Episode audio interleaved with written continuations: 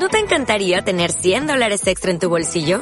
Haz que un experto bilingüe de TurboTax declare tus impuestos para el 31 de marzo y obtén 100 dólares de vuelta al instante. Porque no importa cuáles hayan sido tus logros del año pasado, TurboTax hace que cuenten. Obtén 100 dólares de vuelta y tus impuestos con 100% de precisión. Solo con Intuit TurboTax. Debes declarar para el 31 de marzo. Crédito solo aplicable al costo de la presentación federal con TurboTax Full Service. Oferta sujeta a cambios o cancelación en cualquier momento. Hey, ¿qué tal Tomodachi? Soy David de Directo a Japón. Hoy me ha tocado a mí encargarme de este micropodcast diario de japonizados que les va a estar acompañando durante el mes de agosto. Aunque no estén por aquí mis compañeros del podcast, cuento con ustedes para que me acompañen en esta ruta que les he preparado para hoy. Hoy vamos a visitar las ciudades de Hiroshima y Miyajima, así que vamos allá.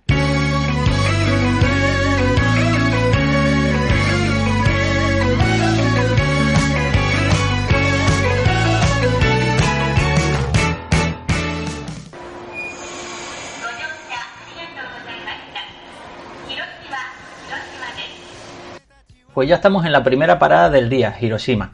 Para llegar he cogido un Shinkansen desde Osaka, que ha tardado entre hora y media y dos horas.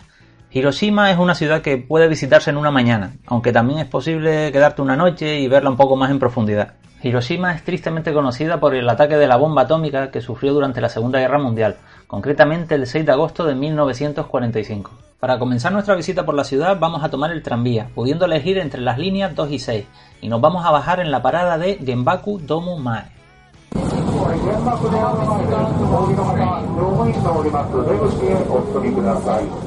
El trayecto en tranvía hasta el Parque Memorial de la Paz cuesta 180 yenes y aunque hay un pase diario de 600 yenes, no creo que sea necesario comprarlo.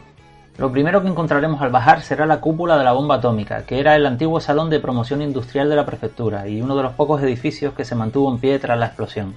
En la zona del parque también encontrarás otro símbolo de la paz, como puede ser el cenotafio por las víctimas de la bomba atómica, el monumento a la paz infantil o el Museo Memorial de la Paz. Una visita bastante dura, pero necesaria.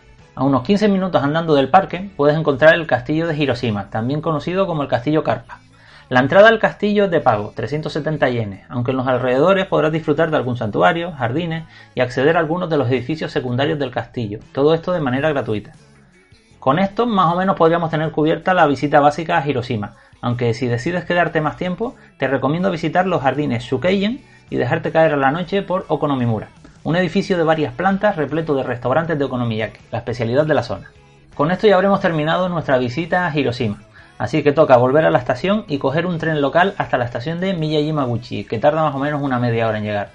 Desde aquí tendremos que ir a la estación del ferry, que está unos 5 minutos andando. Si tienes el JR Pass no será necesario pagar nada, así que dirígete a los muelles y disfruta de las primeras vistas de uno de mis lugares favoritos de Japón, Miyajima. En unos 10 minutos estarás desembarcando en la isla. Es un lugar mágico que seguro que te encantará. Una vez salgas de la estación del ferry, vas a poder saludar a unos vecinos de la isla un poco peculiares, los siervos.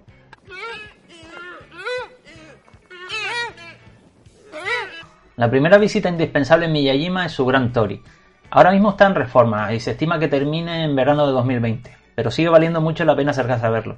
Si vas a visitar la isla fuera de estas fechas, te recomiendo mucho que te acerques al atardecer. Es una de las mejores imágenes que te vas a llevar de recuerdo de tu viaje a Japón.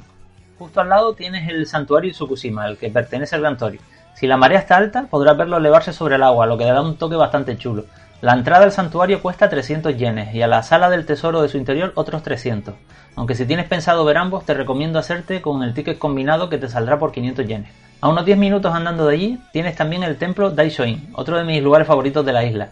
El acceso gratuito y en su interior puedes encontrar un montón de rincones espectaculares, con estatuas Giso, pequeños templos y un montón de cosas que ver. Otro de los imprescindibles de la isla es la subida al monte Misen. Tiene varias formas de llegar a la cima. Una de ellas es escogiendo alguna de sus tres rutas de senderismo, aunque solo te aconsejo que lo hagas si estás en buena forma. Yo intenté subir y fue un desastre. Si quieres le puedes echar un vistazo al vídeo que tengo en el canal de YouTube de Directo a Japón y verás por qué te lo digo. La otra opción es utilizar el teleférico. Si lo utilizas solamente en un sentido, te costarán 1000 yenes y si utilizas los dos sentidos, tanto subida y bajada, te saldrá por 1800. En lo alto del monte Misen encontrarás pequeños templos, algunos de los cuales albergan la llama sagrada, que según cuenta la leyenda lleva cientos de años encendida. Otra de las cosas de las que podrás disfrutar aquí arriba es de unas impresionantes vistas. Hay un mirador en lo alto desde donde poder ver los alrededores de la isla, así que aprovecha que estás allí y disfrútalo. La mayoría de la gente termina aquí su visita a Miyajima, aunque yo siempre recomiendo hacer noche y alojarte en algún ryokan. Eh, suelen ser bastante caros, pero si lo preparas con tiempo puedes conseguir alguna buena oferta. La verdad que esa sensación de pasear por la orilla ver las linternas de piedra iluminadas, el tori al fondo, eso no tiene precio y sobre todo cuando se han marchado casi todos los turistas. Creo que con esto ya podemos dar por concluida nuestra pequeña ruta por Hiroshima y Miyajima. Si necesitas más información, ya sabes dónde me puedes encontrar, en directojapón.com. Espero que les haya gustado este mini podcast y nada, nos vemos mañana en el siguiente. Adiós, Tomodachi.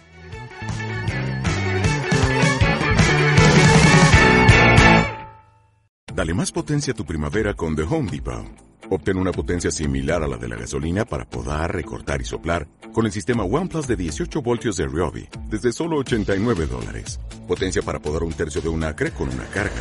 Potencia para recortar el césped que dura hasta dos horas. Y fuerza de soplado de 110 millas por hora. Todo con una batería intercambiable. Llévate el sistema inalámbrico OnePlus de 18 voltios de Ryobi. Solo en The Home Depot. Haces más. Logras más.